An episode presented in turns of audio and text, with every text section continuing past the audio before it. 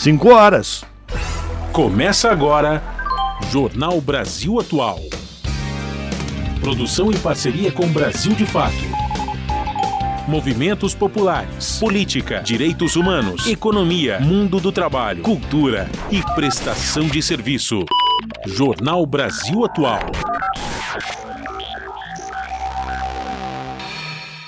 Olá, muito boa tarde. Hoje é terça-feira, dia 19 de setembro. Eu sou Rafael Garcia, junto com Cosmo Silva, apresentando mais uma edição do Jornal Brasil Atual.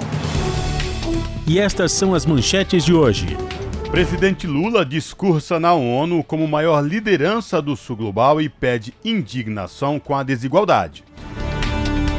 O brasileiro defendeu a liberdade de imprensa sem esquecer Julian Assange. Criticou a dificuldade de criação do Estado palestino e disse que a extrema-direita surge dos escombros do neoliberalismo. Haddad anuncia emissão de títulos verdes na Bolsa de Nova York para captar 2 bilhões de dólares. Recursos serão destinados a projetos ambientais sustentáveis. O ministro está em Nova York acompanhando a agenda do presidente Lula. Flávio Dino afirma que a Polícia Federal vai apurar possíveis crimes da Lava Jato. O ministro da Justiça também diz que vai formar um grupo de trabalho para investigar irregularidades na gestão de valores pagos em acordos firmados pela chamada República de Curitiba. E em outro revés para Sérgio Moro, ministro do STF Dias Toffoli anula a suspeição do juiz federal Eduardo Apio, que é publicamente crítico da atuação do ex-juiz no âmbito da Lava Jato. Agente da Polícia Federal ferida durante o cumprimento de mandado de prisão do ex-deputado Roberto Jefferson no ano passado entrou com uma ação na Justiça pedindo indenização ao ex-parlamentar. Trabalhadores da Caixa rechaçam fala do presidente da Câmara sobre dar comando do banco ao Centrão. Arthur Lira disse que partidos da base devem indicar nomes para a Caixa Econômica Federal. Marco temporal volta ao Supremo Tribunal Federal sob a vigília de indígenas acampados em Brasília. O placar da votação está em 4 a 2 contra a tese defendida por ruralistas. E onda de calor extremo atinge o Brasil nos próximos dias. Temperaturas recordes podem atingir maior parte do país. Mato Grosso do Sul, Mato Grosso e São Paulo estão, são estados em alerta pelo calor.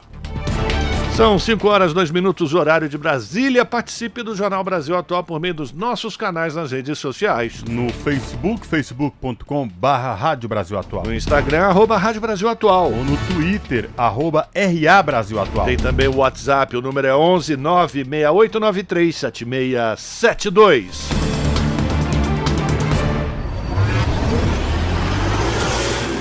Jornal Brasil Atual, uma parceria com Brasil de Fato.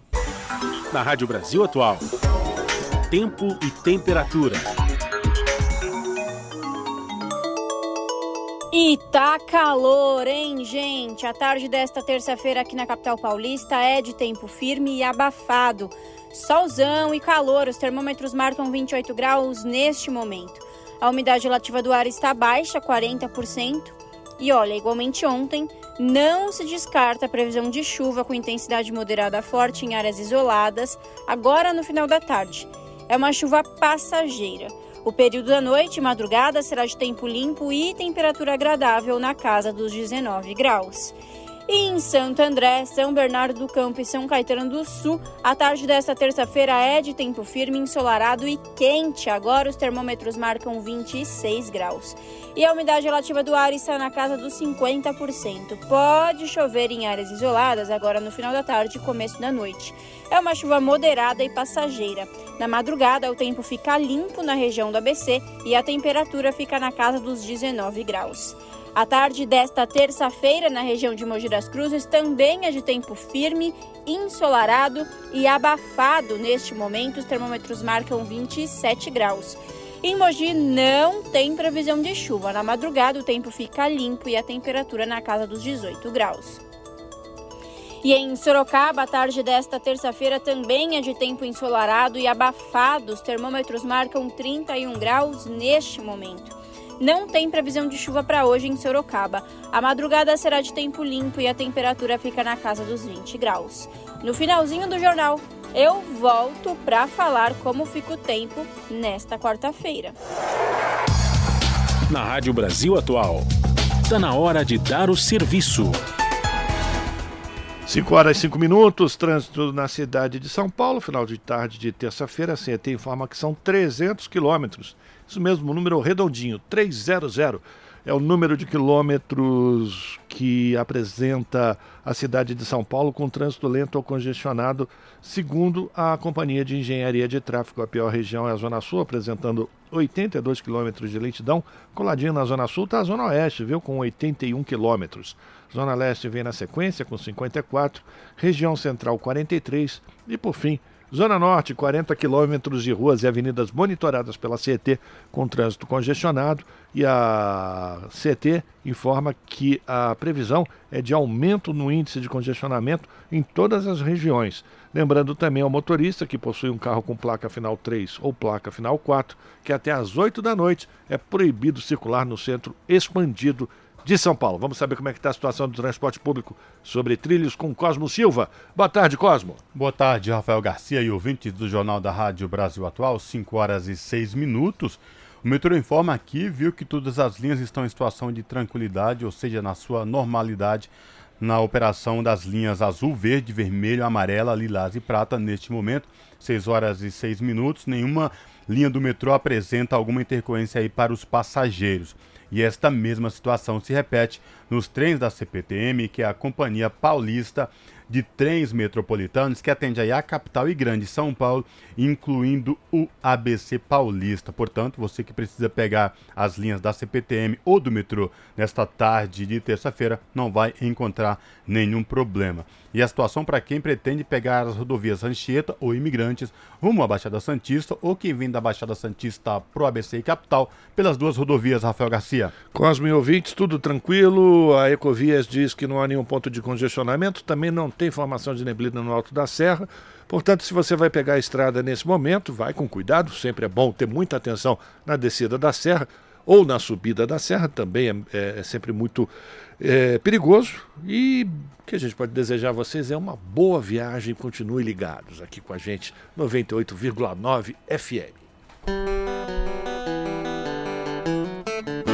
98,9 a Rádio Brasil Atual, Rádio Brasil Atual.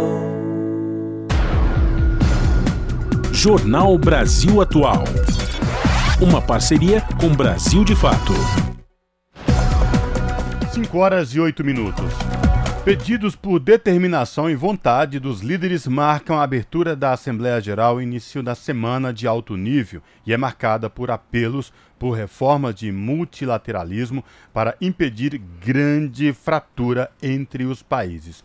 O secretário-geral da ONU e presidente da Assembleia Geral destacaram os discursos que a capacidade e os meios para resolver desafios estão disponíveis, mas falta ação. ONU News em Nova York, quem traz detalhes é a Ana Paula Loureiro. Diversos líderes mundiais se reúnem nesta terça-feira em Nova York para o início dos debates de alto nível da 78ª Assembleia Geral das Nações Unidas. Na abertura da sessão, o secretário-geral da ONU, Antônio Guterres, afirmou que o mundo precisa de estadistas e não de jogos ou impasses. Ele lembrou que a determinação está no DNA das Nações Unidas e é uma palavra bastante presente na Carta da ONU. O secretário-geral afirmou que temos todas as ferramentas e recursos para resolver desafios comuns. O que precisamos é de determinação. Ele mencionou a transição de um mundo bipolar na Guerra Fria para um mundo unipolar por um curto período, que agora dá lugar a um mundo multipolar. Segundo Guterres, essa nova realidade requer instituições multilaterais fortes e efetivas. Na sequência, o presidente da 78ª sessão da Assembleia Geral, Denis Francis, disse que este ano o imperativo é unir as nações na convicção de um propósito comum e na solidariedade da ação conjunta.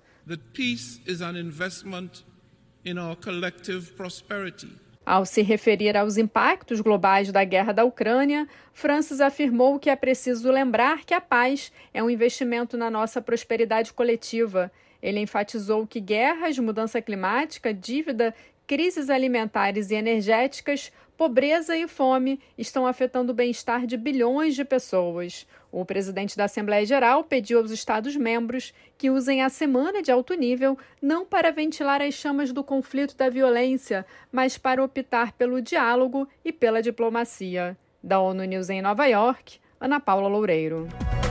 E Lula diz que o mundo não pode aceitar injustiças como fenômeno natural. O presidente do Brasil abriu a sessão de discursos de chefes de Estado na Assembleia Geral, enfatizando o combate à dissonância entre a voz do mercado e a voz das ruas. Lula destacou a desigualdade, o desemprego, a precarização e reformas necessárias para avançar na resolução de conflitos. A gente continua em Nova York e quem traz as informações agora é o Felipe de Carvalho.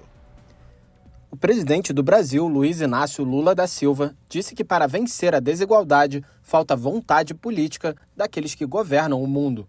O chefe de Estado foi o primeiro a discursar na tribuna da Semana de Alto Nível da ONU em Nova York, nesta terça-feira.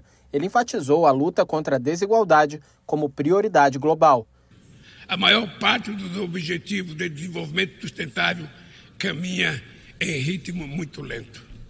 O imperativo moral e político de erradicar a pobreza e acabar com a fome parece estar anestesiado. Nesses sete anos que nos restam, a redução da desigualdade dentro dos países e entre eles deveria se tornar o objetivo síntese da Agenda 2030. O presidente afirmou que o Brasil está comprometido a implementar todos os 17 ODS de maneira integrada e indivisível.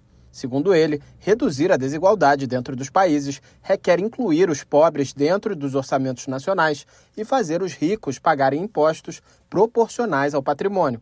Lula ressaltou que os 10 maiores bilionários possuem mais riqueza que os 40% mais pobres da humanidade. Além disso, os 10% mais ricos da população mundial são responsáveis por quase a metade de todo o carbono lançado na atmosfera, afirmou ele. O chefe de Estado brasileiro disse que os altos níveis de desigualdade econômica e política que assolam as democracias acabam com a esperança. O desemprego e a precarização do trabalho minar a confiança das pessoas em tempos melhores, em especial os jovens do mundo. Os governos precisam romper com a dissonância cada vez maior entre a voz do mercado e a voz das ruas. Lula declarou que é preciso, antes de tudo, vencer a resignação que faz com que as injustiças sejam encaradas como fenômeno natural. Ele também enfatizou a renovação das instituições multilaterais dedicadas à paz. Segundo o presidente, a guerra da Ucrânia escancara a incapacidade coletiva de fazer prevalecer os propósitos e princípios da Carta da ONU. Lula afirmou ainda que as sanções unilaterais causam grandes prejuízos à população dos países afetados e que, além de não alcançarem seus alegados objetivos, dificultam os processos de mediação, prevenção e resolução pacífica de conflitos. Segundo ele, o Brasil seguirá denunciando medidas sem amparo na Carta da ONU. O chefe de Estado mencionou que as despesas com armas nucleares no ano passado chegaram a 83 bilhões de dólares, um valor 20 vezes superior ao orçamento regular da ONU. Além disso, ele afirmou que a estabilidade e a segurança não serão alcançadas onde há exclusão social e desigualdade. O presidente brasileiro prometeu que na presidência do G20, em 2024, o Brasil irá combater a desigualdade em todas as suas dimensões. Da ONU News em Nova York, Felipe de Carvalho. E o nosso contato agora no Jornal da Rádio Brasil Atual é com Eduardo Maretti, o Eduardo Maretti, que é repórter do portal da Rede Brasil Atual, redebrasilatual.com.br. Olá, Marete, tudo bem? Boa tarde, seja bem-vindo. Boa tarde, Cosmo, boa tarde, ouvintes. É, à espera de um climão de verão antecipado, né? Pois é, aí previsões de temperaturas acima dos 40 graus em vários cantos do país. E por falar em uma temperatura acima dos 40 graus, Marete, hoje o presidente Lula discursou na Assembleia Geral das Nações Unidas. Eu sei que esse é um dos destaques do portal da RBA, é isso mesmo? É isso, Cosmo. O Lula hoje, é, pela oitava vez na, na história, né, ele abriu abriu a Assembleia Geral da ONU, de, de, dessa vez em 2023, né? E com um discurso, na minha opinião, muito, muito forte, assim, muito contundente, que abrangeu, abrangeu várias, várias, várias, digamos assim, premissas da, da, da, da, da posição política do Lula, né? Ele falou, falou da falou como realmente um líder do chamado Sul Global que a gente vê eh, surgir com mais força nos últimos tempos, né? Então falou sobre a luta contra a fome, a desigualdade, defendeu que, a, que as armas não podem ser prioridade do mundo, falou da paz, né?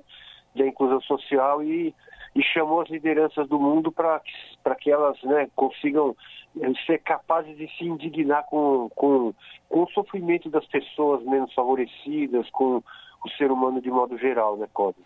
Marete, esse discurso do presidente Lula na abertura da Assembleia Geral das Nações Unidas, lá em Nova York, discurso que vem sendo repercutido hoje amplamente em vários setores da mídia, inclusive esta mídia tradicional que a gente conhece muito bem, elogiando o discurso do presidente Lula, taxando como um discurso realmente de um estadista, falando dessas questões. Mas o que chamou a atenção também, Marete, é que o discurso do presidente Lula, ele passa pela liberdade de imprensa e ele cita o caso do Julian Assange, ele fala da questão do Estado palestino, ele fala do Conselho de Segurança da ONU, ele fala da coragem dos países ricos com a questão da fome em todo o mundo, das questões climáticas, ou seja, um discurso que abrangeu várias, que é, foi muito abrangente para várias áreas, hein, Marete? Olha, Cosmo, eu acho que é isso mesmo, viu? O, assim, me chamou muito a atenção, eu até destaquei isso lá no, na, na, na matéria que a gente publicou, né? Assim, quando falou da liberdade de imprensa, né? É, eu achei muito interessante isso, que o, o Lula falou muito importante, porque a gente ouve, ouve né, Cosmo, cotidianamente a gente ouve uh, setores aí da, da mídia brasileira, com, com, todo, com toda razão, aliás, né, de, defender a necessidade de, de, da imprensa livre, a liberdade de expressão, liberdade de imprensa, etc. Mas o Lula foi além, né, porque quando ele falou disso, né, ele falou, ele falou exatamente assim, é fundamental preservar a liberdade da imprensa. Um jornalista como Julian Assange não pode ser punido por informar a sociedade de maneira transparente e legítima. Eu achei isso muito importante porque hum, é, não, não, não se vê isso é, no, discurso de lideranças mundiais, entende? Porque o Assange ele é considerado por, por vastos setores aí da, do, do estabelecimento ocidental, ele é considerado um criminoso, um, um hacker que invadiu né, sistemas, mas acontece que ele denunciou práticas absolutamente criminosas né, do, do governo americano. Quando você observa é, a, a, classificação do, do, presidente da Rússia, Vladimir Putin, como criminoso de guerra, é, você não, as pessoas se esquecem dos bombardeios dos Estados Unidos a Bagdá, é, é, né, na, na, na, no leste europeu, na época da guerra da Bósnia-Herzegovina, enfim, como se, como se não existissem bombardeios absolutamente criminosos na história do mundo e principalmente do Ocidente. Então, quando o Lula fala do Assange, ele está chamando as pessoas a pensarem que né, esse é um homem que aparentemente está sendo sacrificado por divulgar informações contrárias à Casa Branca, mas que está né, é, sendo ali é, necessário dizer, porque ninguém mais diz. Outra coisa, como você mencionou também, na questão palestina. Ninguém, Cosmo, nem mesmo a Rússia ou a Síria, né, que é ali do lado, é, faz uma defesa é, necessária ao Estado da Palestina, que até hoje, de fato, na concretude da, da geopolítica mundial, não existe. Não existe um Estado palestino, de fato. Então, o Lula falou uma frase que eu achei muito bonita, é, forte, né? Que é perturbador ver a persistência de antigas disputas não resolvidas, né? Que surgem ou ganham vigor e assim vão surgindo novas ameaças. Então, aí ele diz, é, é, critica, né? Que isso é demonstrado pela dificuldade do mundo de garantir a criação de um Estado para o povo palestino. O povo palestino é um dos povos mais que sofre, mais sofrem hoje no mundo, né? Por, por, por uma violação do seu território permanente. Então, como você destacou lá no início da sua fala, aí é bem importante essa fala do Lula nesse sentido. Ele fez também uma, uma, uma crítica dura ao neoliberalismo, né? é, que não só agravou a desigualdade do mundo, etc., mas como a gente sabe, né, mas ele disse que é, é dos escombros dessa, dessa situação neoliberal no mundo que surgem aventureiros da extrema direita. E isso é, isso não é uma retórica, uma retórica, é, é fato. A gente viu que no Brasil, por, por alguns descontentamentos aí, muito alimentados também pela mídia, né? no, no, final do governo Temer, a crise econômica, isso foi a, a, os ataques né, da, da Lava Jato à, a, a, política como, como, como, como linguagem humana, enfim, é, tudo isso foi fazendo com que as pessoas se voltassem contra a política e surgiu do nada, aparentemente do nada, o Jair Bolsonaro. Assim como nos Estados Unidos surgiu lá o Donald Trump dois anos antes, e assim o mundo vai, vai, vai, vai, vai engendrando essas lideranças de aventureiros. Agora estamos vendo, infelizmente, surgir um novo aí na Argentina, né? Javier Milei, que pode ser o presidente do nosso país vizinho aí, será uma pena, porque a Argentina é um grande país e pode estar às, portas de uma aventura também trágica, como foi no Brasil, Cláudio. Então, então esse discurso do Lula chamando as pessoas, o mundo e os líderes para para digamos assim, cair em si, né, é muito importante. Depois, logo depois do Lula, discursou quem? Joe Biden, presidente dos Estados Unidos, com aquele velho discurso americano que né, é, parece um filme do John Wayne, né? Assim, eles parecem que são assim, eles se comportam como se fossem o xerife do mundo, né? Então disse ali o Joe Biden que é preciso que, essas, que os países firmem mesmo uma aliança contra a Ucrânia, com, desculpa, contra a Rússia, né? É, que os Estados Unidos estão procurando um mundo mais seguro, mais próspero e mais equitativo para todos. Mas desde que segundo a lei deles, né? Então isso que é complicado, né? Porque quando, a, quando alguns analistas defendem a, a, Rússia nessa guerra, não estão defendendo Putin ou, ou, ou, o modo de agir do Putin, mas estão defendendo um mundo, um mundo multipolar, né? um mundo que não seja propriedade de um único país ou, ou grupo. Então, é importante que o mundo discuta. Eu acho que muito, muito dessa questão do, de um mundo multipolar foi trazido pelo Lula hoje, Cosmo, no discurso das Nações Unidas em Nova York.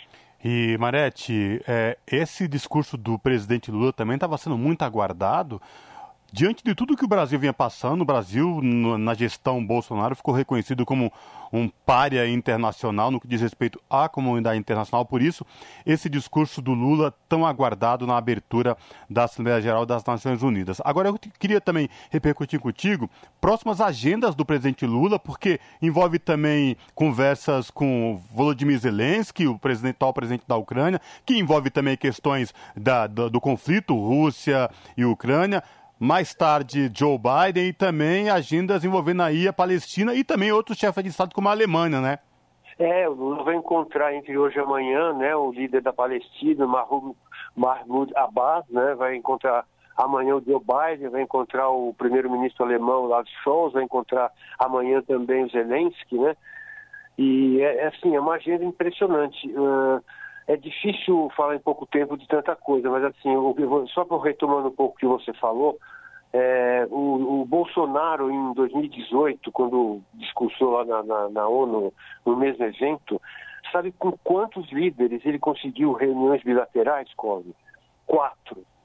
Quatro líderes. E, e assim, líderes de, de, enfim, de extrema direita, da Polônia, da Hungria, né?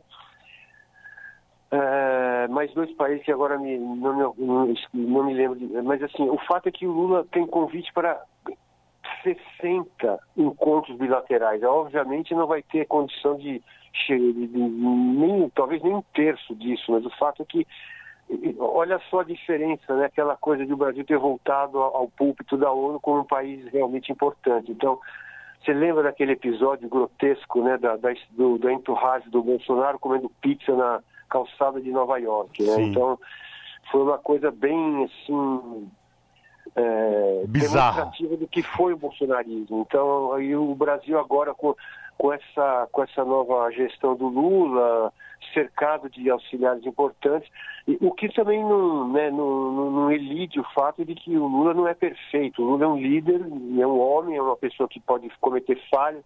Por exemplo, ele muitas vezes em discurso que ele improvisa, ele fala coisas que, que não deveria falar. Hoje ele fez um discurso perfeito, né? Ele Inclusive, ele, o discurso foi preparado por, pela assessoria, por ele próprio, teve, teve palpite do, do Celso Amorim, que é um grande, é um grande auxiliar do Lula e tal. É, e o discurso dele foi absolutamente assim cirúrgico. Então, é, é, quatro anos depois de, de, de, governo, quatro anos de, de, Bolsonaro fizeram com que o mundo realmente sentisse saudade de, do Brasil ter um líder que pudesse chegar e dialogar né, num, num fórum como das Nações Unidas, que, aliás, está precisando reformular o seu, as, suas, as suas premissas, os seus paradigmas, como o próprio Lula, o próprio Biden reconhece isso, né?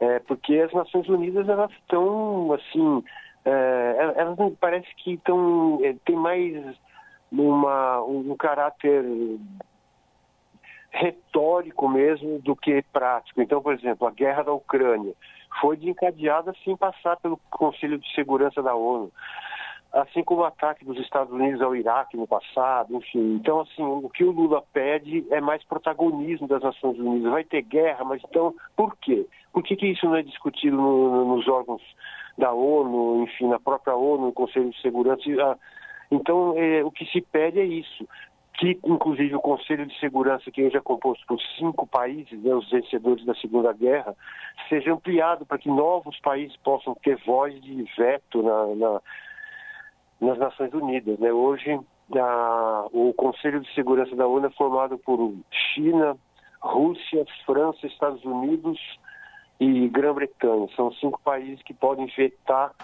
é, e tem, tem total poder ali. Então, é isso que o Lula também está pedindo há anos, aliás, né? não só agora como presidente, mas antes ele já defendia, inclusive quando era presidente anteriormente. O Conselho da ONU, a ONU em si precisa se reformular. Muito bem lembrado, bem lembrado mesmo. Eu reforço aí o convite para os nossos ouvintes aqui no Jornal da Rádio Brasil Atual, acessar o portal da Rede Brasil Atual, redebrasilatual.com.br e conferir na íntegra esta reportagem aí do Eduardo Marete. Marete, obrigado mais uma vez, cuide-se até a próxima, viu? Abraço. Um abraço, Cosmo. Um abraço a todos os ouvintes. Até a próxima. Falamos aqui com Eduardo Maretti no jornal Brasil Atual. Você está ouvindo?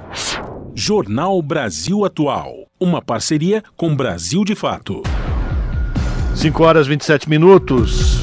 Ministra Aniele Franco defende igualdade racial na lista dos objetivos da Organização das Nações Unidas para o desenvolvimento sustentável no Brasil. Ela participou de evento promovido pela organização não governamental GLE10 em Nova York para discutir a agenda. As informações com Daniel Lamir, do Brasil de Fato. A ministra da Igualdade Racial, Aniele Franco, defendeu que seja estabelecida uma meta de busca pela igualdade racial no âmbito das ações ligadas ao desenvolvimento sustentável no Brasil. A declaração foi dada na segunda, dia 18, durante uma reunião internacional realizada em Nova York e articulada pela organização brasileira GELE 10, Instituto da Mulher Negra. O encontro ocorreu de forma paralela à realização da Cúpula dos Objetivos de Desenvolvimento Sustentáveis 2023. A ONU fixa 17 metas que hoje precisam estar no escopo de atuação do país, como erradicação da pobreza, educação de qualidade, igualdade de gênero, energia limpa e acessível, água potável e saneamento. As ações relacionadas a esses temas são consideradas fundamentais para que o Brasil atinja a Agenda 2030, plano global capitaneado pelo organismo que serve de guia para a comunidade internacional na busca por sociedades mais sustentáveis. A ministra defende que se estabeleça agora um 18º objetivo para o país, unindo a Agência das Políticas Raciais às preocupações ambientais. É esse compromisso que a gente tem com justiça racial, étnica, né, a promoção de igualdade, não deve permanecer só nessa superficialidade como na história do mundo. Né? A gente sabe que uma das principais críticas de ativistas pesquisadores do tema é a ausência do texto dos ODS, né, de qualquer menção à declaração e programa de ação de Durban que representa o plano de ação mais abrangente da Organização é, das Nações Unidas para combater o racismo e a intolerância relacionada. A socióloga Letícia Leobé que representou o GL10 no encontro, afirma que a ideia colocada por Aniele Franco é uma demanda histórica das organizações que compõem o movimento negro.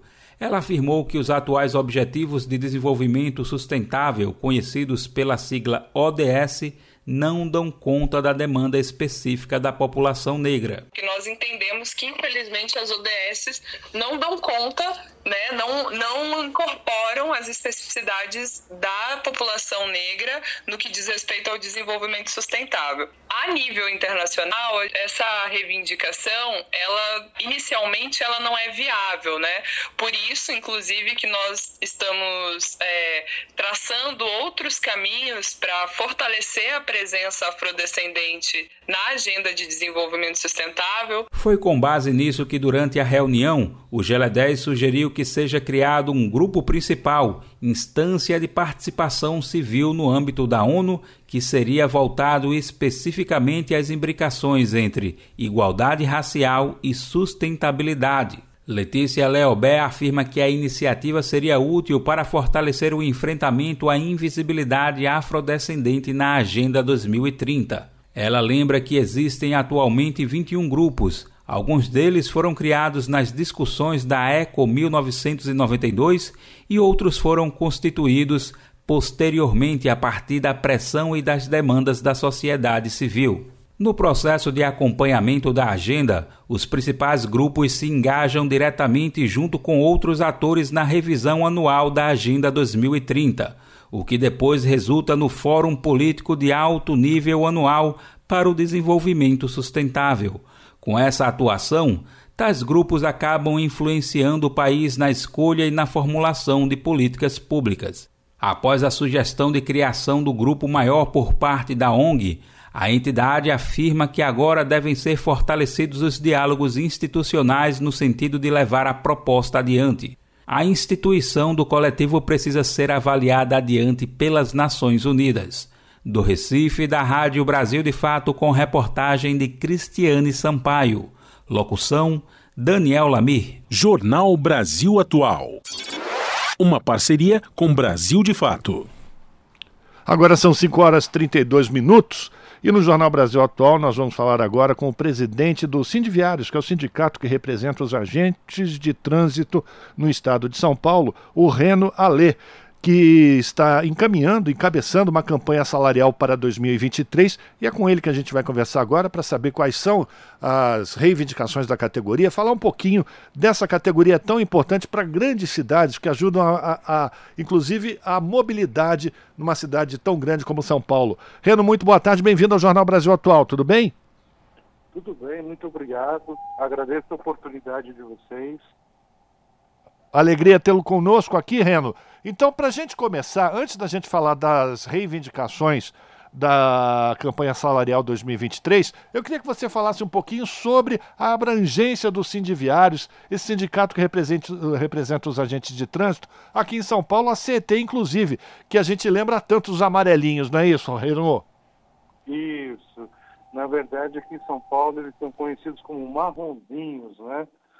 Em Santos e Campinas, a, quer dizer, em Campinas amarelinhos, em Santos os azulzinhos, era assim que era a definição.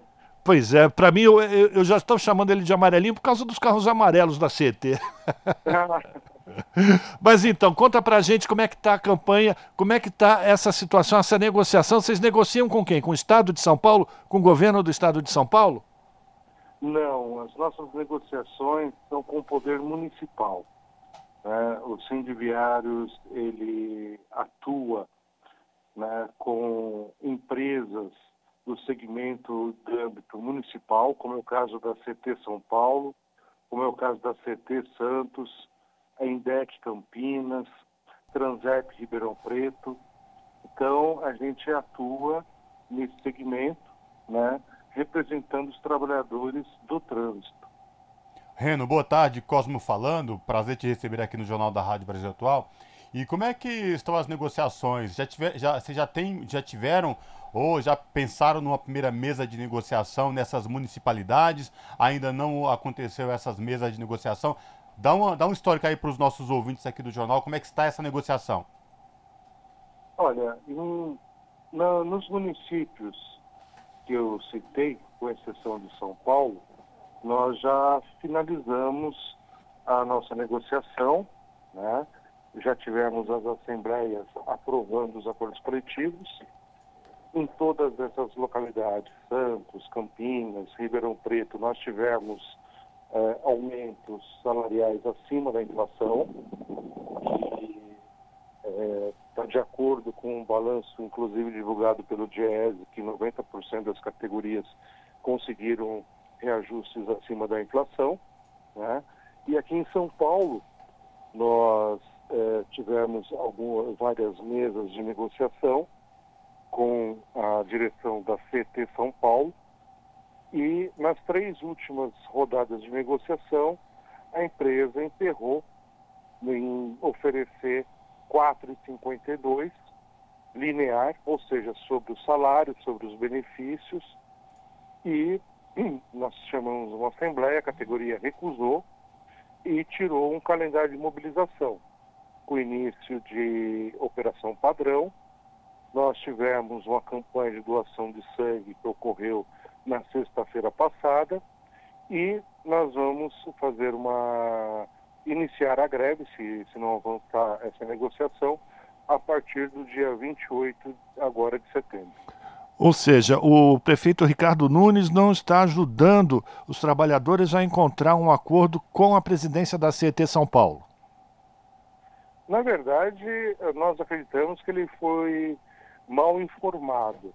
Né? Houve é, bastante ruído na comunicação, tanto é que ele foi entrevistado na sexta-feira e ele pegou e falou algumas questões é, não verdadeiras, né?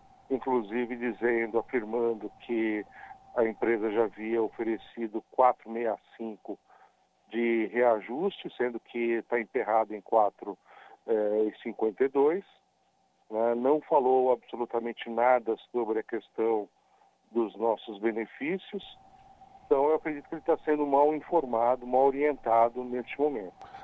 Agora, Reno, a campanha de operação padrão dos trabalhadores da CT, a possibilidade de uma paralisação no dia 28.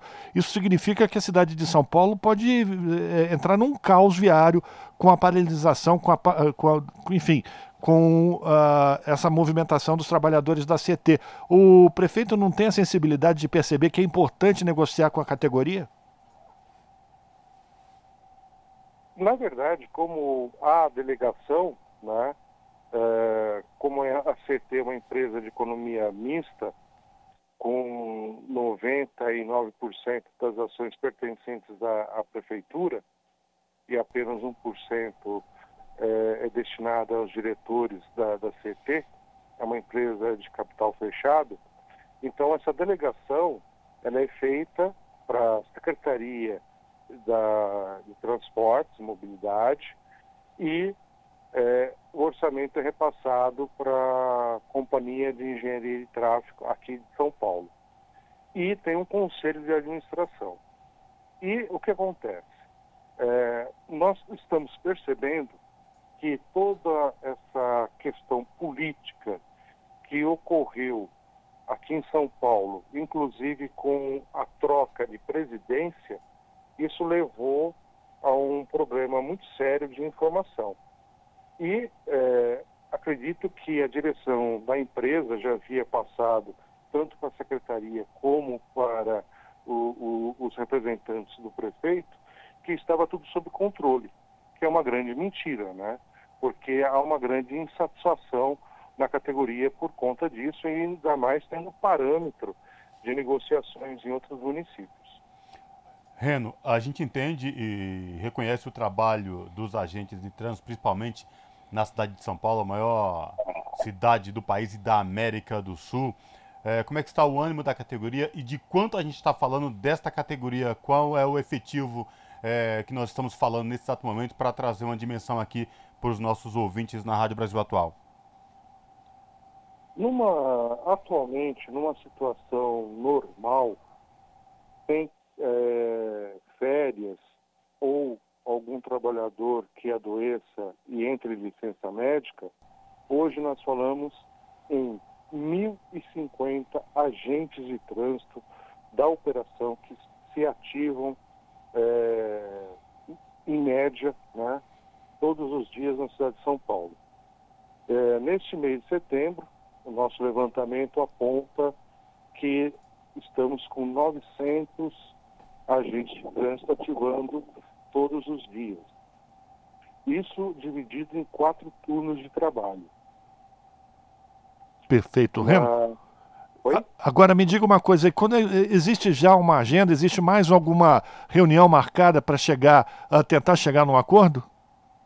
Não, desde a última reunião que ocorreu há 20 dias atrás, nós tivemos a assembleia, né? a direção da empresa ainda tinha a esperança que a categoria iria analisar a proposta oferecida, que seria aceita. E de lá para cá, silêncio total da direção da empresa em relação à negociação do acordo coletivo dos trabalhadores aqui. E nós tivemos a campanha de doação de sangue como forma de manifestação uh, e, e mostrar nossa indignação diante do que está ocorrendo. Nós tivemos uma grande adesão, ela mostra né, a que ponto que os trabalhadores estão é, indignados e, e preparados com a paralisação no dia 28. Tá certo. A gente vai continuar acompanhando a movimentação dos trabalhadores, dos agentes de trânsito no estado de São Paulo, especificamente aqui na cidade de São Paulo. A gente espera que a presidência da CET e também o executivo municipal se movimentem para conseguir encontrar uma solução e a gente não tenha que enfrentar no próximo dia 28 uma paralisação dessa categoria tão importante e que ajuda na fluidez do trânsito na cidade de São Paulo, na mobilidade. Reno, muito obrigado pela tua participação. A gente continua acompanhando a negociação de vocês e trazemos mais informações assim que tivermos novidades, tá certo? Nós aqui agradecemos a oportunidade de esclarecer os fatos, né? Estamos à disposição para qualquer esclarecimento que vocês, é, de alguma dúvida que vocês tenham, estão aqui à disposição. Um abraço para você. Conversamos aqui no Jornal Brasil Atual com Reno Alê, que é o presidente do Sindiviários, sindicatos que, sindicato que representa os agentes de trânsito no estado de São Paulo, aqui no Jornal Brasil Atual. Você está ouvindo? Jornal Brasil Atual. Uma parceria com Brasil de Fato. São 5 horas e 43 minutos. A Comissão de Direitos Humanos debateu a importância dos direitos da pessoa negra com deficiência. Para expositores, o capacitismo e racismo geram uma dupla discriminação que precisa ser combativa com políticas públicas. A ministra da Igualdade Racial, Aniele Franco, aproveitou o debate para pedir a deliberação da revisão da lei de cotas, que contempla vagas para pessoas com deficiência nas universidades. A audiência foi solicitada pelo senador Paulo Paim, do PT do Rio Grande do Sul, que preside o colegiado. Da Rádio Senado, quem traz os detalhes é Luiz Felipe Liázebra. A pedido do senador Paulo Paim, do PT do Rio Grande do Sul, a Comissão de Direitos Humanos realizou audiência para debater os direitos da população negra com deficiência. A secretária nacional dos Direitos da Pessoa com Deficiência do Ministério dos Direitos Humanos, Ana Paula Feminella, diz que a pasta trabalha na ampliação de políticas públicas de inclusão. Ela deu exemplo da instituição do Grupo de Trabalho de Regulamentação da Avaliação Biopsicossocial das Pessoas com Deficiência. A avaliação biopsicossocial é aquela que verifica as condições do cidadão individualmente e, com resultado, define como a deficiência afeta a autonomia cotidiana e profissional. Além disso, Faminella defendeu um ciclo de políticas públicas para atender as populações vulnerabilizadas. Perante essa realidade, né, cabe ao Estado brasileiro a garantia do exercício de direitos e liberdades funcionais para as pessoas com deficiência, devendo a eliminação das diversas barreiras que obstruem a sua participação e equidade de condições, o que, por sua vez, requer ruptura ao capacitismo, assim como ao racismo. Nesse sentido, as desigualdades e exclusões vivenciadas pelas pessoas negras com deficiência só poderão ser enfrentadas pela geração e implementação de um novo ciclo de políticas públicas. Também debateram o tema Levi Castro, da Uniafro Brasil, e a ativista dos direitos humanos Luciana Viegas, que é autista.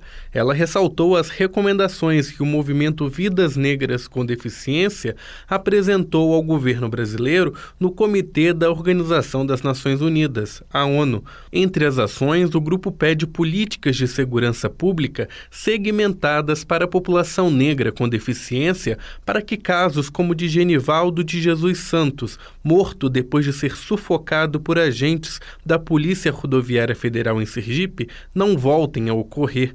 A ministra da Igualdade Racial, Aniele Franco, explicou que pessoas negras com deficiência sofrem preconceito de forma interseccional que é quando uma pessoa sofre discriminação por mais de um motivo ao mesmo tempo. Pessoas negras com deficiência enfrentam duas barreiras que dificultam suas existências, né? O racismo e a discriminação. Violações de direitos que atingem diretamente o espaço temporal, a dignidade contribui para as práticas capacitistas que a nossa sociedade ainda perpetua, infelizmente. Duas formas cruéis de exclusão que marcam as disparidades sociais no que diz respeito à garantia dos direitos da população negra. A ministra aproveitou aproveitou a audiência para pedir a deliberação da revisão da Lei de Cotas, que contempla as pessoas com deficiência e está em debate na Comissão de Constituição e Justiça. Paulo Paim, que é o relator, afirmou que trabalha para colocar o projeto em votação na próxima quarta-feira. Que a gente possa, oxalá, vamos torcer para isso, na quarta-feira votar a matéria no plenário da comissão e, quem sabe, à tarde já no plenário do Senado e continuaremos no bom combate para aprovar o mais rápido possível a política de cotas. Tem um, dado que eu coloco sempre e que foi um movimento que me passou.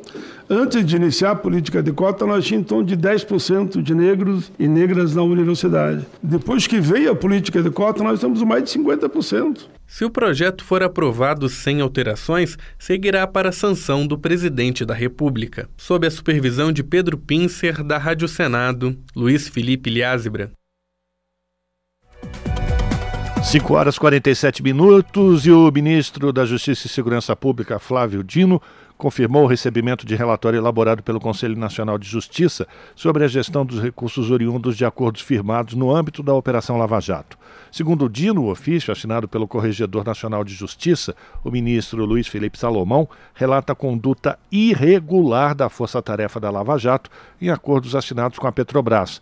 O documento cita ainda a previsão de retornar valores no interesse de uma fundação privada gerida pela própria Força Tarefa e de um grupo de acionistas minoritários da Petrobras.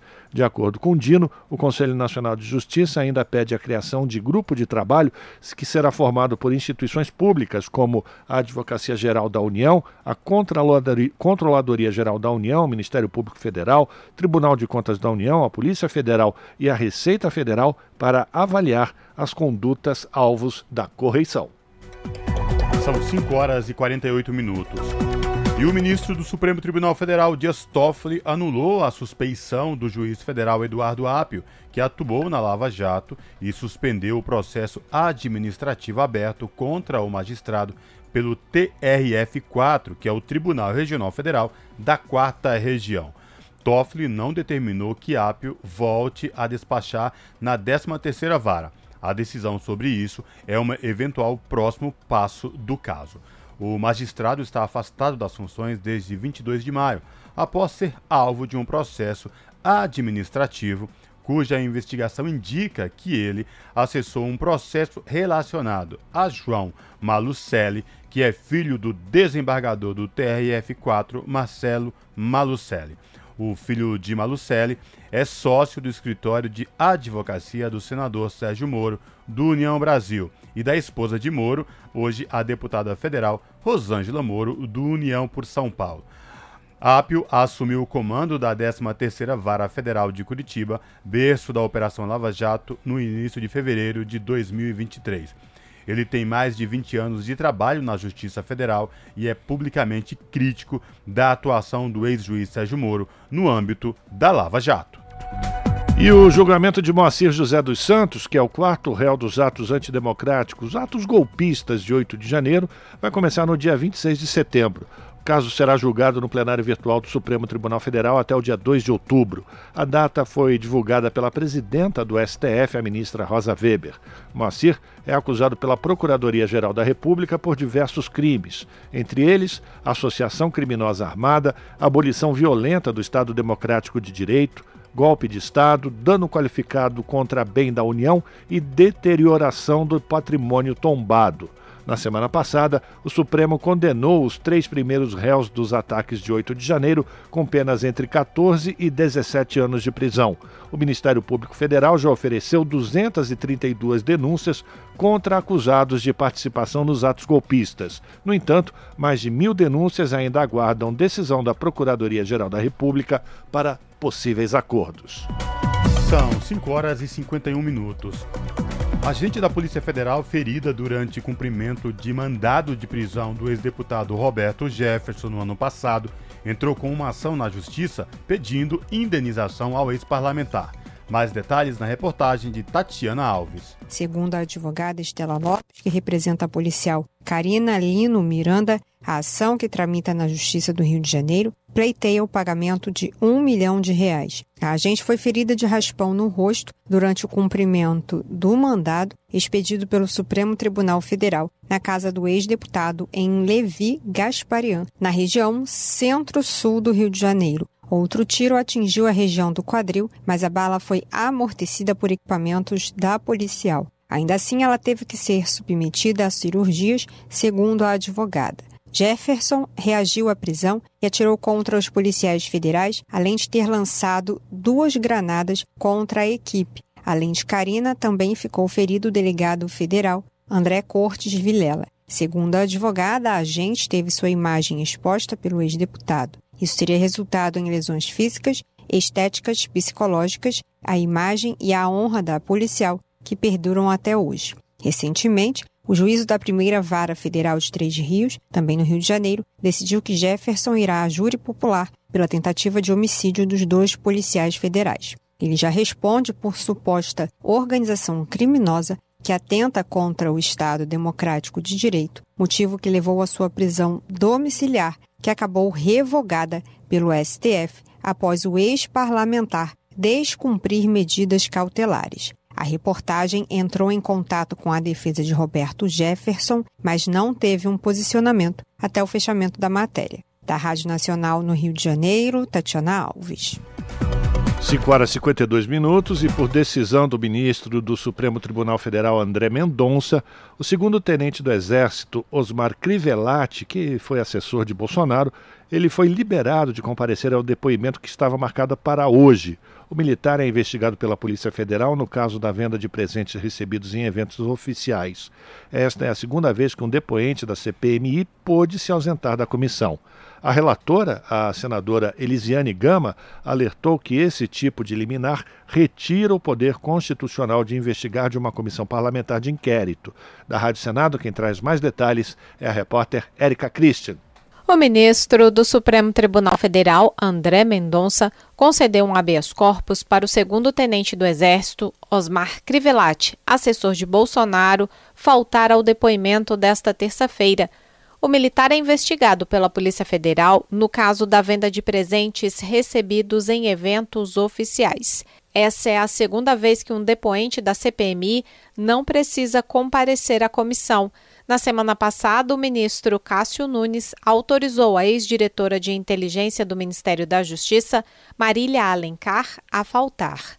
A relatora, senadora Elisiane Gama, do PSD do Maranhão, declarou que essas últimas liminares retiram o poder constitucional de uma comissão parlamentar de inquérito de investigar ela considerava essencial o depoimento de Crivellati pela ligação com o ex-ajudante de ordens, Mauro Cid. Elisiane Gama vai insistir na aprovação de uma acareação entre Mauro Cid e Bolsonaro. Nós temos hoje o Mauro Cid, que ali faz uma delação premiada, e acredito que essa contraposição entre o que ele fala e o que o ex-presidente Bolsonaro fala será vital. Na delação premiada, ele apontou para a parte das vacinas, para a parte das joias e para a parte do golpe, que é o ponto central de investigação desta CPMI. Então eu acredito que se a gente conseguir aprovar esse requerimento de acareação, será um ganho muito importante, será um avanço muito importante para o fechamento dos trabalhos desta comissão. Ao se posicionar contrariamente à acareação entre Mauro Cid e Bolsonaro,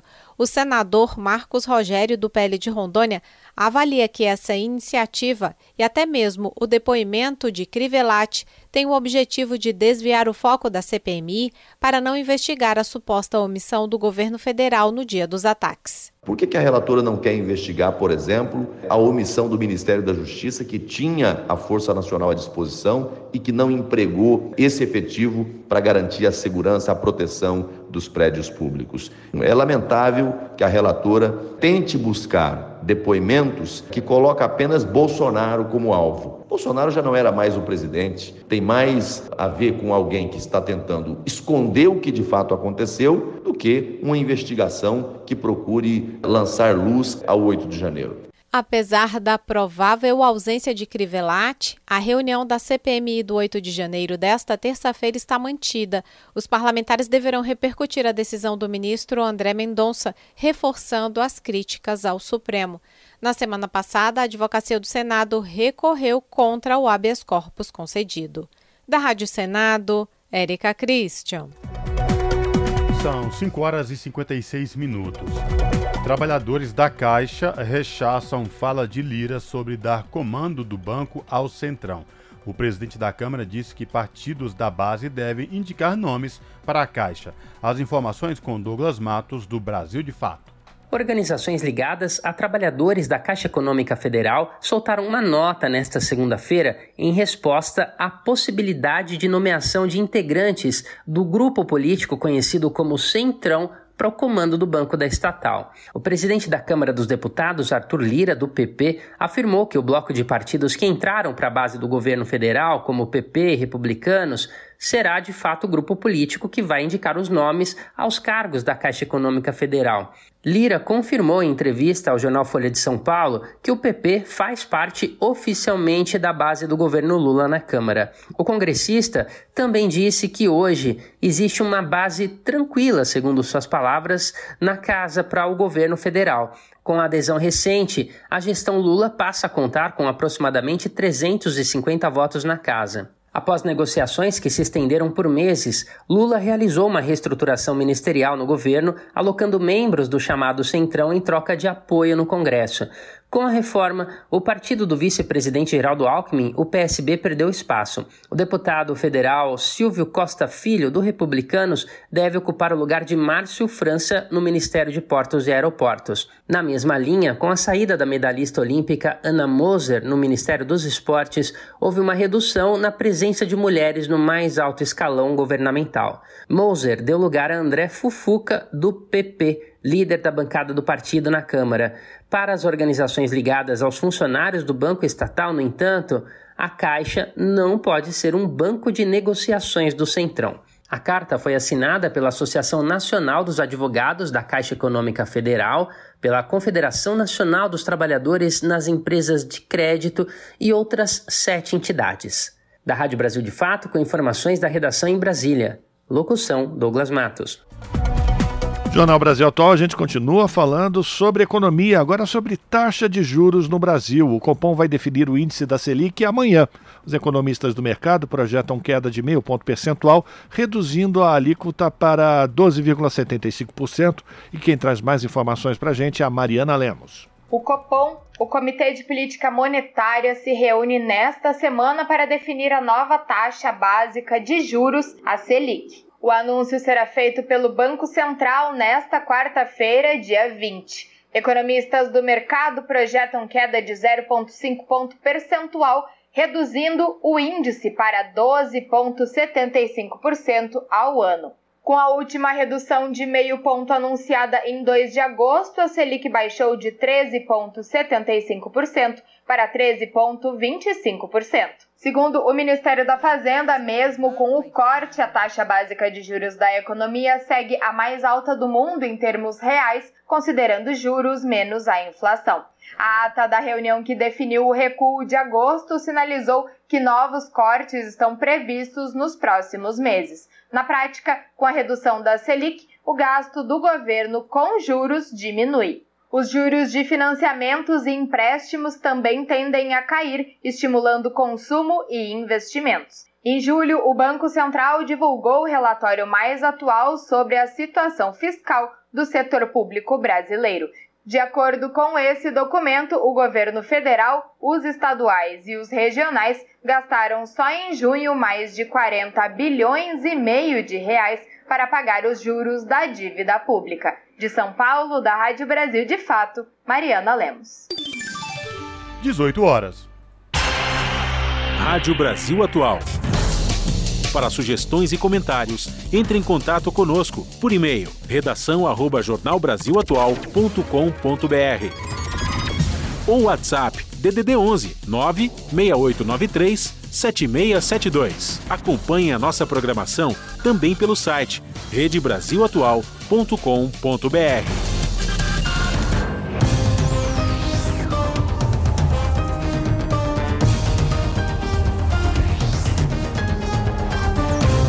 18 horas e 1 minuto, vamos fazer conexão direta com a redação da TVT para saber da apresentadora Ana Flávia Equitério quais destaques de logo mais do seu jornal que começa pontualmente às 19 horas ou 7 horas da noite, pontualmente aqui na TVT, canal 44.1 digital em São Paulo e também transmitido no YouTube da TVT, youtube.com/redetvt.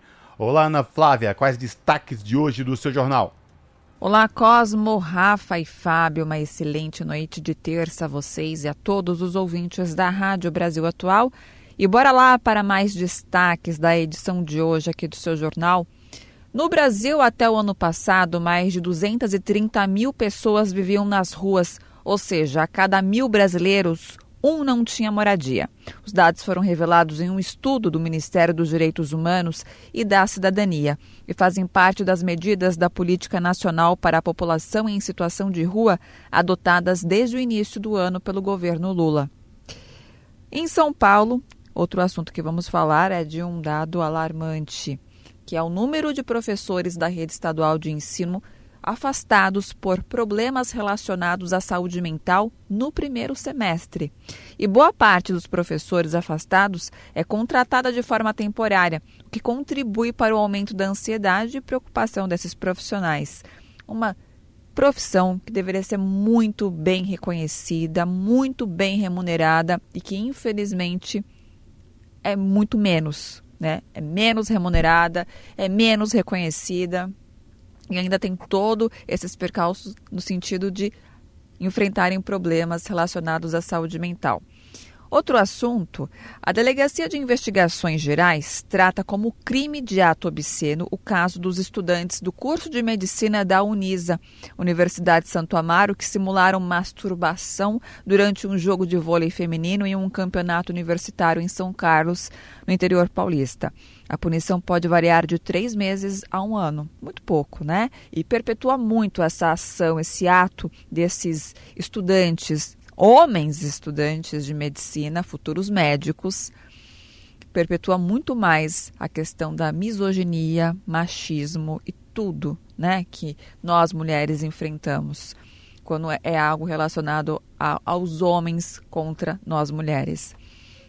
E para encerrar, enquanto o direito ao aborto já é realidade em países como Colômbia, Argentina e mais recentemente no México, o Brasil no Brasil, lideranças feminina, feministas, desculpa, ainda lutam para barrar os retrocessos e avançar na legislação sobre esse tema. Essa batalha é retratada no documentário Verde Esperança Aborto Legal da América Latina, exibido em um cine-debate no Rio de Janeiro. Bom, esses foram os destaques desta terça-feira aqui no seu jornal. Terça-feira de calor, né? Em boa parte do país. Vamos falar do tempo também. E para mais notícias e informações, vocês já sabem, só se conectarem através do 44.1 UHF, também pelo nosso youtube.com/redetvt e para quem é do ABC, claro, TV 512. Beijo grande, Rafa, Cosme, Fábio, bom jornal aí e até daqui a pouco. Esse é o Jornal Brasil Atual. Uma parceria com Brasil de Fato. Agora são 6 horas 4 minutos. Foi aprovada na Câmara a mini reforma eleitoral que flexibiliza regras e veta candidaturas coletivas.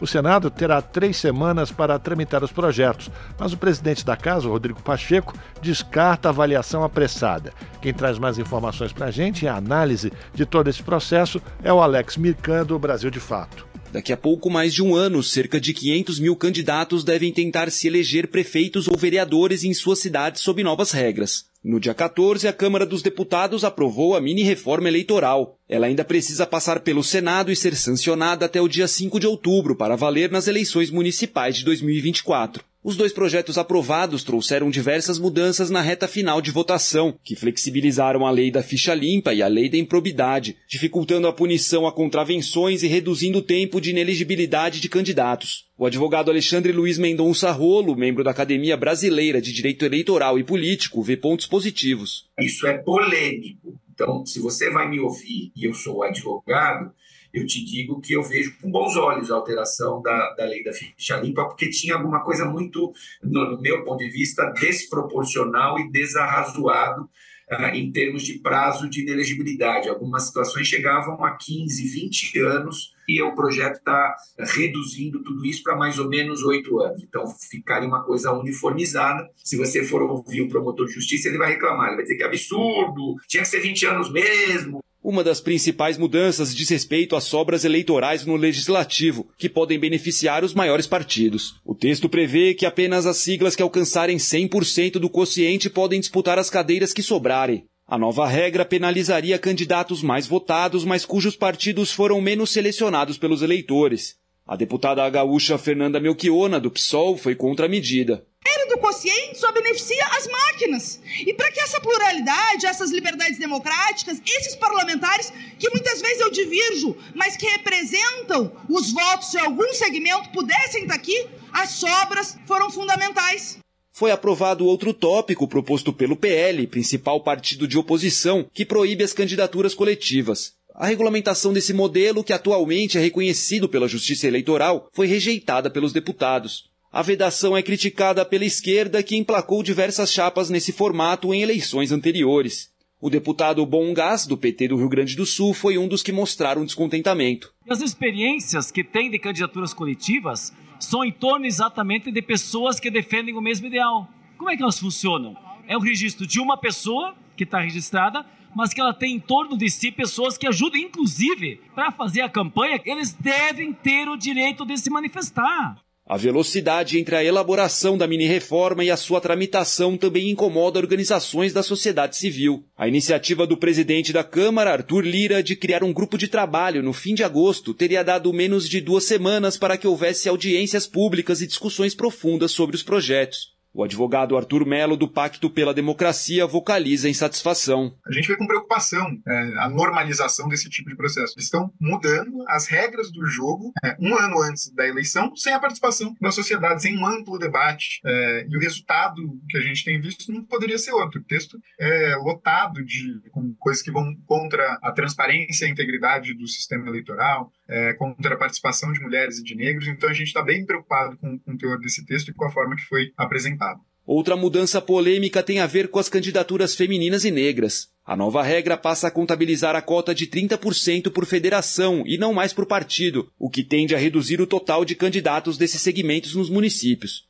A proposta também estabelece regras mais brandas para configurar fraude às cotas de gênero e abre brechas para permitir despesas de campanha combinadas com homens. No entanto, há mudanças também consideradas positivas, como a permissão de doações via Pix, a utilização do fundo partidário para custear despesas de viagem durante as campanhas e a proibição de repasses do mesmo fundo enquanto houver lacunas na prestação de contas. Rolo também fala de outra medida que considera positiva. São várias as, as propostas de alteração e eu vejo uh, mais pontos positivos do que pontos negativos. Eu posso dizer que uma coisa que é muito importante que seja aprovada não vai resolver o problema, mas pelo menos ameniza o problema, é a questão da antecipação das convenções partidárias e dos registros de candidaturas. Por que, que isso é importante? Para que a Justiça Eleitoral tenha minimamente condição de julgar os registros até a data das eleições. O relator da mini-reforma, Rubens Pereira Júnior, do PT maranhense, defende o conjunto das medidas. A maior vantagem da nossa mini-reforma é não é ter entendido que nós já mudamos muito. O sistema político já ganhou bastante quando acabou com a coligação, quando acabou com o financiamento empresarial, lugar de empresa não é fazendo política, quando instituiu a cláusula de barreira. Então as grandes mudanças já haviam sido feitas. Dessa vez o Congresso Nacional disse: "Ei, nós defendemos o nosso modelo. Queremos fazer pequenos ajustes para aperfeiçoar exatamente o cenário de quem disputa a eleição no ano que vem." De Brasília para a Rádio Brasil de Fato, Alex Mirkan. São 6 horas e 10 minutos. Jovens pedem que líderes priorizem luta contra discriminação e apoio à educação. Ativistas do Brasil e Moçambique compartilham experiências nacionais e expectativas para as decisões que serão tomadas na semana de alto nível da Assembleia Geral da ONU. Em atividade sobre o papel da sociedade civil, o secretário-geral fala de mais participação popular nas decisões políticas. Da ONU News em Nova York, quem traz os detalhes é o Felipe de Carvalho. O papel dos jovens e da sociedade civil foram destaques no fim de semana de ação para os Objetivos do Desenvolvimento Sustentável, ODS.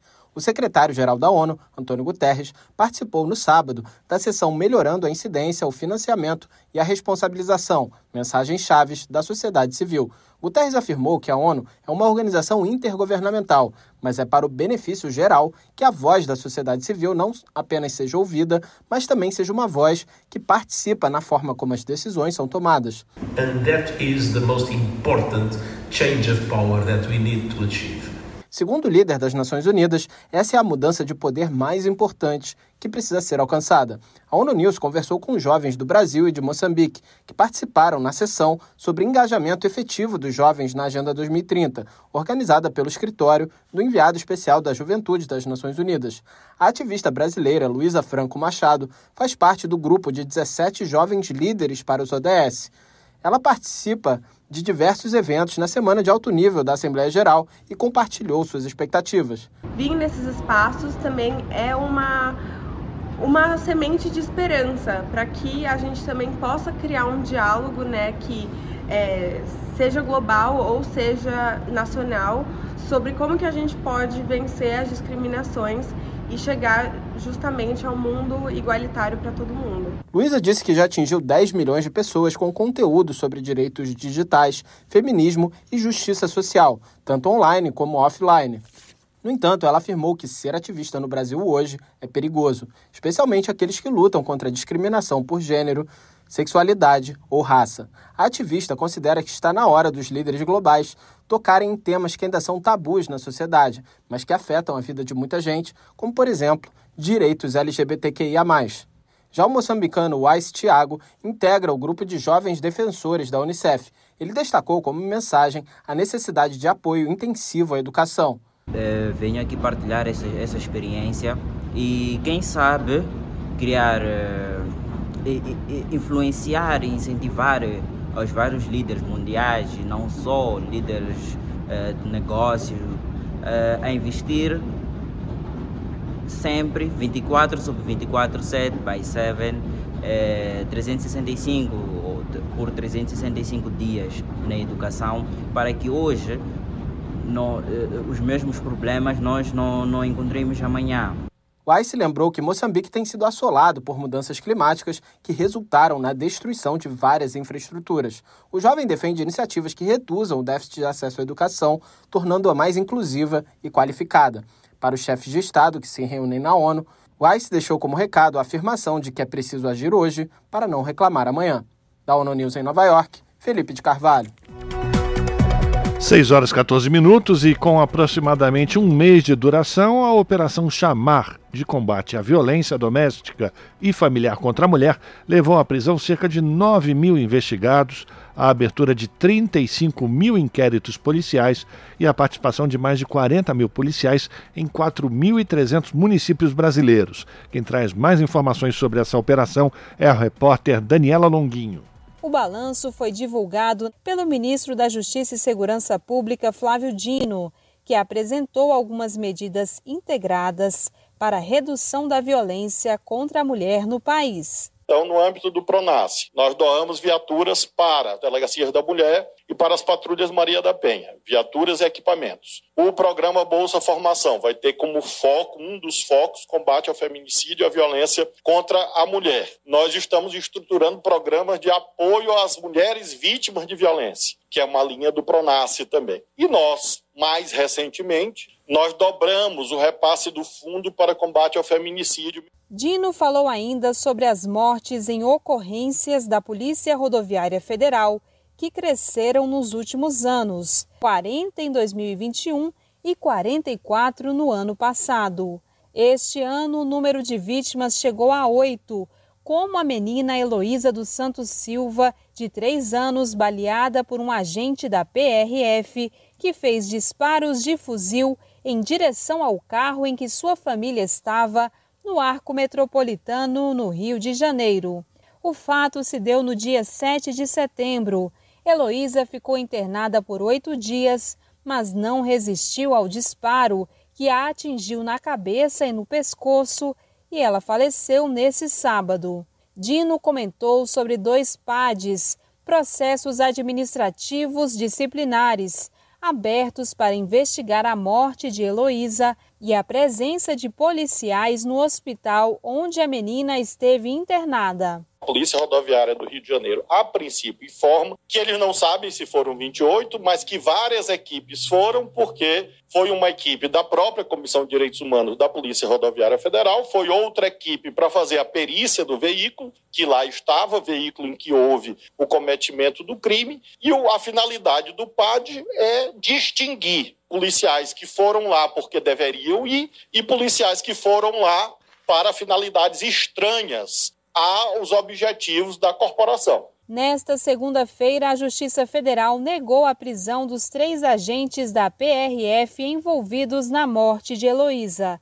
A primeira vara criminal federal determinou que os agentes usem tornozeleiras eletrônicas e sejam afastados de suas funções policiais. Eles também não podem se aproximar dos familiares de Heloísa o Ministério Público Federal pode recorrer da decisão. Com informações da Agência Brasil, da Rádio Nacional em Brasília, Daniela Longuinho. São 6 horas e 17 minutos. No dia 1 de outubro, acontecem as eleições unificadas em todo o país para a escolha de novos conselheiros e conselheiras tutelares. O, a função dos conselheiros tutelares é essencial para garantir direitos das crianças e adolescentes, cuidando do atendimento de queixas, reclamações, reivindicações e solicitações feitas pelas crianças, adolescentes, famílias, comunidades e cidadãos. Sobre o tema, Luana Ibelli, apresentadora do programa Central do Brasil, exibido aqui na TVT, conversou com Camila Bahia Braga, mobilizadora da campanha A Eleição do Ano, que tem como objetivo garantir que os conselheiros tutelares sejam ocupados por pessoas realmente comprometidas com o Estatuto da Criança e do Adolescente. Vamos ouvir. A última eleição, em 2019, foi marcada pela disputa entre candidatos progressistas e conservadores ligados a igrejas neopentecostais. Para explicar melhor o que está em jogo aí nessa votação e por que é tão importante participar, eu converso agora com Camila Bahia Braga, mobilizadora da campanha A Eleição do Ano. Oi, Camila, obrigada por estar aqui com a gente hoje no Central do Brasil. Obrigada pelo convite. Vamos então, vamos falar desse assunto. Em 2019 deu certo esse movimento organizado das igrejas neopentecostais para colocar representantes nos conselhos. Só que em São Paulo, por exemplo, mais da metade dos conselheiros eleitos são ligados a essas igrejas, né, Camila? Então queria saber por que tanto interesse dessas denominações religiosas nos conselhos tutelares. É, em primeiro lugar, o Brasil ele tem uma dificuldade de unificação desses dados sobre conselhos tutelares. Então, tem diversos dados que a gente ainda não tem no, no âmbito nacional. Mas a gente tem esses dados de Rio de Janeiro e de São Paulo, de que nesse momento, em 2019, as igrejas neopentecostais ocuparam mais da metade dos conselhos tutelares. O Conselho Tutelar é um órgão que está muito próximo das famílias, muito próximo das comunidades. Então, para essas organizações agirem né, com a influência delas, é um lugar muito propício para isso.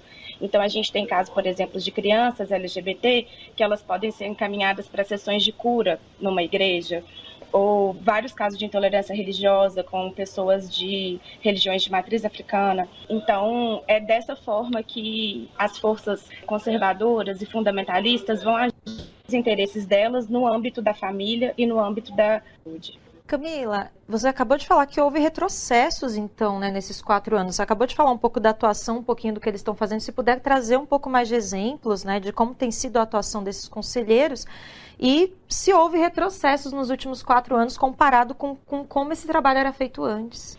É isso que eu disse, assim, a gente ainda tem essa dificuldade. O Ministério dos Direitos Humanos e da Cidadania, no governo atual, ele está muito focado nos conselhos tutelares, na gente melhorar os dados que estão disponíveis, né? Então, a gente não consegue dizer assim a proporção, a porcentagem de, dos conselhos tutelares hoje ocupados por forças fundamentalistas. Mas para dar um exemplo, a gente tem um exemplo no interior de São Paulo, que foi praticante de religião de matriz africana, que a avó dela, sendo evangélica, ela raspou a cabeça e aí a avó acionou o conselho tutelar e tirou essa menina da própria mãe. E também teve um caso muito, muito icônico, né, que foi a criança que foi estuprada e a então ministra Damares tentou impedir ao muito por ter sido vítima de, de violência sexual. Então, esses são casos em que, se você não tem um conselho tutelar realmente comprometido com o estatuto da criança e do adolescente, você acaba deixando essa criança, esse jovem, exposto a mais uma violência. Pois é, Camila, e esse ano você pode dizer que vai continuar essa disputa entre religiosos, conservadores e candidaturas progressistas? Acho que sim, porque é isso. A gente derrotou o bolsonarismo nas eleições presidenciais, mas ele está vivo, né? E as pessoas continuam disputando espaços de poder o Conselho Tutelar era um espaço que a gente pode dizer que vinha sendo negligenciado pela esquerda. Então, essa plataforma que a gente criou também, a eleição do ano, é para fazer essa provocação para o campo progressista, para as pessoas não só comparecerem para votar no, no dia 1 de outubro, porque o comparecimento é muito baixo, mas também para procurar saber quais são as candidaturas comprometidas com o ECA, com os direitos humanos, com o Estado laico, para a gente realmente ocupar os conselhos tutelares e não deixar a nossa infância e juventude desprotegidas. Então, o nosso isso nesse ano e tudo dando certo também daqui a quatro anos ampliar a participação, a ocupação democrática, né, dos espaços dos conselhos tutelares. Pois é, apesar de ser uma eleição super importante, não tem propaganda eleitoral na TV e nem no rádio. Então, queria que você especificasse. Você falou que através das plataformas né, da eleição do ano é possível ter acesso a essas informações. Então, queria que você convidasse e explicasse mais como que o eleitor pode ter acesso e conhecer os candidatos, pesquisar as propostas, já que essa informação não está tão fácil aí nas televisões e rádios pelo país. Uma notícia boa é que a Secretaria de Comunicação do governo ainda vai fazer uma campanha sobre os conselhos tutelares. Até o dia 1 de outubro a gente vai ter essa inserção em rádios, em outros meios de comunicação. Plataforma aeleiçãodoano.org. Você entra lá, você coloca os seus dados, a cidade de onde você é, em qual conselho tutelar você vota, e aí a plataforma te apresenta uma candidatura comprometida de fato com o ECA, de fato com a infância e a juventude. E se, se alguém que estiver nos ouvindo e nos vendo tivesse candidatado ao Conselho Tutelar, também dá tempo de entrar na plataforma. E lá tem 12 princípios que a gente construiu coletivamente com uma coalizão de diversas entidades, diversas organizações da sociedade civil que trabalham com a infância e a juventude. Então a candidata entra lá, ela concorda com esses princípios e aí ela começa a fazer parte da plataforma, ganha um link para ela divulgar a própria campanha e conquistar votos no dia 1 de outubro. Isso aí, Camila. Te agradeço pelas informações. Convido o público, então, a pesquisar eh, todas essas informações né, no site, para que a gente realmente possa virar esse jogo. O que a gente quer é o bem né, das crianças. Então, é, obrigada, Camila, pela sua participação e até uma próxima oportunidade. Obrigada a vocês. A eleição do ano.org, acessem. Isso aí. Nós conversamos com Camila Bahia Braga, mobilizadora da campanha A Eleição do Ano. Você está ouvindo? Jornal Brasil Atual. Uma parceria com Brasil de Fato. São 6 horas e 24 minutos. O Senado pode votar esta semana a criação do marco legal para a indústria de jogos eletrônicos e de fantasia. Ao incluí-los nas mesmas regras de tributação dos equipamentos de informática, a proposta poderá reduzir os impostos incidentes sobre eles.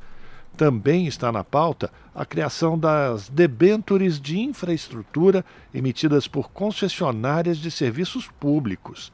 Esses são títulos de dívida que são emitidos por empresas e serão negociáveis no mercado e podem ser adquiridos por pessoas físicas ou jurídicas. Da Rádio Senado, quem vai trazer mais informações para a gente é o repórter Pedro Pincer. O plenário pode votar esta semana o projeto de lei que cria o marco legal para a indústria de jogos eletrônicos e de fantasia. Ao incluí-los nas mesmas regras de tributação dos equipamentos de informática, a proposta poderá reduzir os impostos incidentes sobre eles. O projeto define os jogos eletrônicos como programas de computador com elementos gráficos e audiovisuais com fins lúdicos, em que o usuário pode controlar a ação e interagir com a interface. Também são englobados dispositivos e acessórios usados, a exemplo dos consoles, aplicativos de celular e páginas de internet desenvolvidas com o objetivo de entretenimento com jogos de fantasia.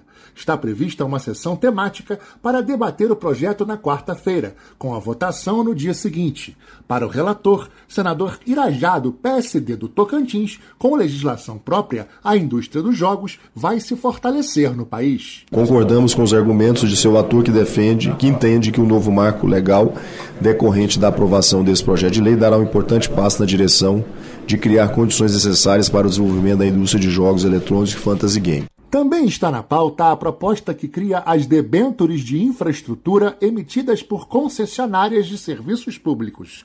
As debêntures são títulos de dívida emitidos por empresas negociáveis no mercado e que podem ser adquiridos por pessoas físicas ou jurídicas. O comprador é remunerado com juros e correção monetária até o pagamento integral do título. Pela proposta, o dinheiro captado deve ser aplicado em projetos de investimento em infraestrutura ou em produção econômica intensiva em pesquisa, desenvolvimento e inovação. Segundo o relator na Comissão de Infraestrutura, senador Confúcio Moura, do MDB de Rondônia, esse instrumento deve aumentar o volume de investimentos de longo prazo no Brasil. O projeto tende a atrair recursos de origem privada, hoje não acessíveis para financiamento de longo prazo de infraestrutura. As debêntures instituídas nessa proposição serão atrativas para investidores institucionais, pois poderão ter juros maiores. Os senadores também podem analisar o projeto projeto que regulamenta a profissão de sanitarista e a proposta que prevê que as empresas com imóveis próprios para locação podem aderir ao Simples, o regime simplificado de tributação para micro e pequenas empresas. Da Rádio Senado, Pedro Pincer. Na Rádio Brasil Atual, tempo e temperatura. Na capital paulista, quarta-feira será de sol, calor e tempo seco, com máxima de 33 graus e mínima de 19 graus, sem chance de chuva. Nas regiões de Santo André, São Bernardo do Campo e São Caetano do Sul, olha, a mesma coisa. A quarta-feira será de tempo ensolarado, limpo e seco, sem chance de chuva. A temperatura continua bem alta, com máxima de 30 graus na região do ABC Paulista e mínima de 18 graus. Em Mogi das Cruzes, mesma coisa. Quarta-feira será de solzão, calor, tempo seco e não tem chance de chuva. A temperatura aumenta com máxima de 32 graus e mínima de 17 graus. E em Sorocaba, nada diferente. A quarta-feira será de temperatura alta, tempo limpo, ensolarado e seco. E não tem previsão de chuva, com máxima de 34 graus e mínima de 19 graus. Olha, o calor, o tempo abafado e a sensação térmica, né, que aumenta, tá muito alto. Então, a operação Altas Temperaturas da Prefeitura de São Paulo vai reforçar redes de atendimento para pessoas em situação de vulnerabilidade para amenizar o impacto do calor previsto para os próximos dias. Os termômetros podem registrar recorde nas regiões centro-oeste e sudeste, com a média histórica de 37,1 graus Celsius na capital paulista, de acordo com a Defesa Civil do Estado. A última máxima histórica registrada foi em 17 de outubro de 2014, quando os termômetros marcaram 37,8 graus Celsius, sendo recorde absoluto. Então, gente, aquele recado permanece. Se mantenha hidratado, se possível, evite o sol do meio-dia às quatro da tarde e reforce o protetor solar, principalmente nas áreas que, que pegam mais sol, né? O rosto, o pescoço, o peito e os braços. Larissa Borer, Rádio Brasil Atual. Muito bem, a gente termina mais uma edição do Jornal Brasil Atual, que teve trabalhos técnicos de Fábio Balbini, na apresentação, Cosmo Silva e eu, Rafael Garcia. Você fica agora com o papo com Zé Trajano. Às sete da noite pela TVT você acompanha o seu jornal. A todas e todos que nos acompanharam, um ótimo final de terça-feira. Amanhã, a partir das cinco da tarde, mais uma edição do Jornal Brasil Atual e a gente conta com a audiência de cada um de vocês. Um forte abraço, até lá!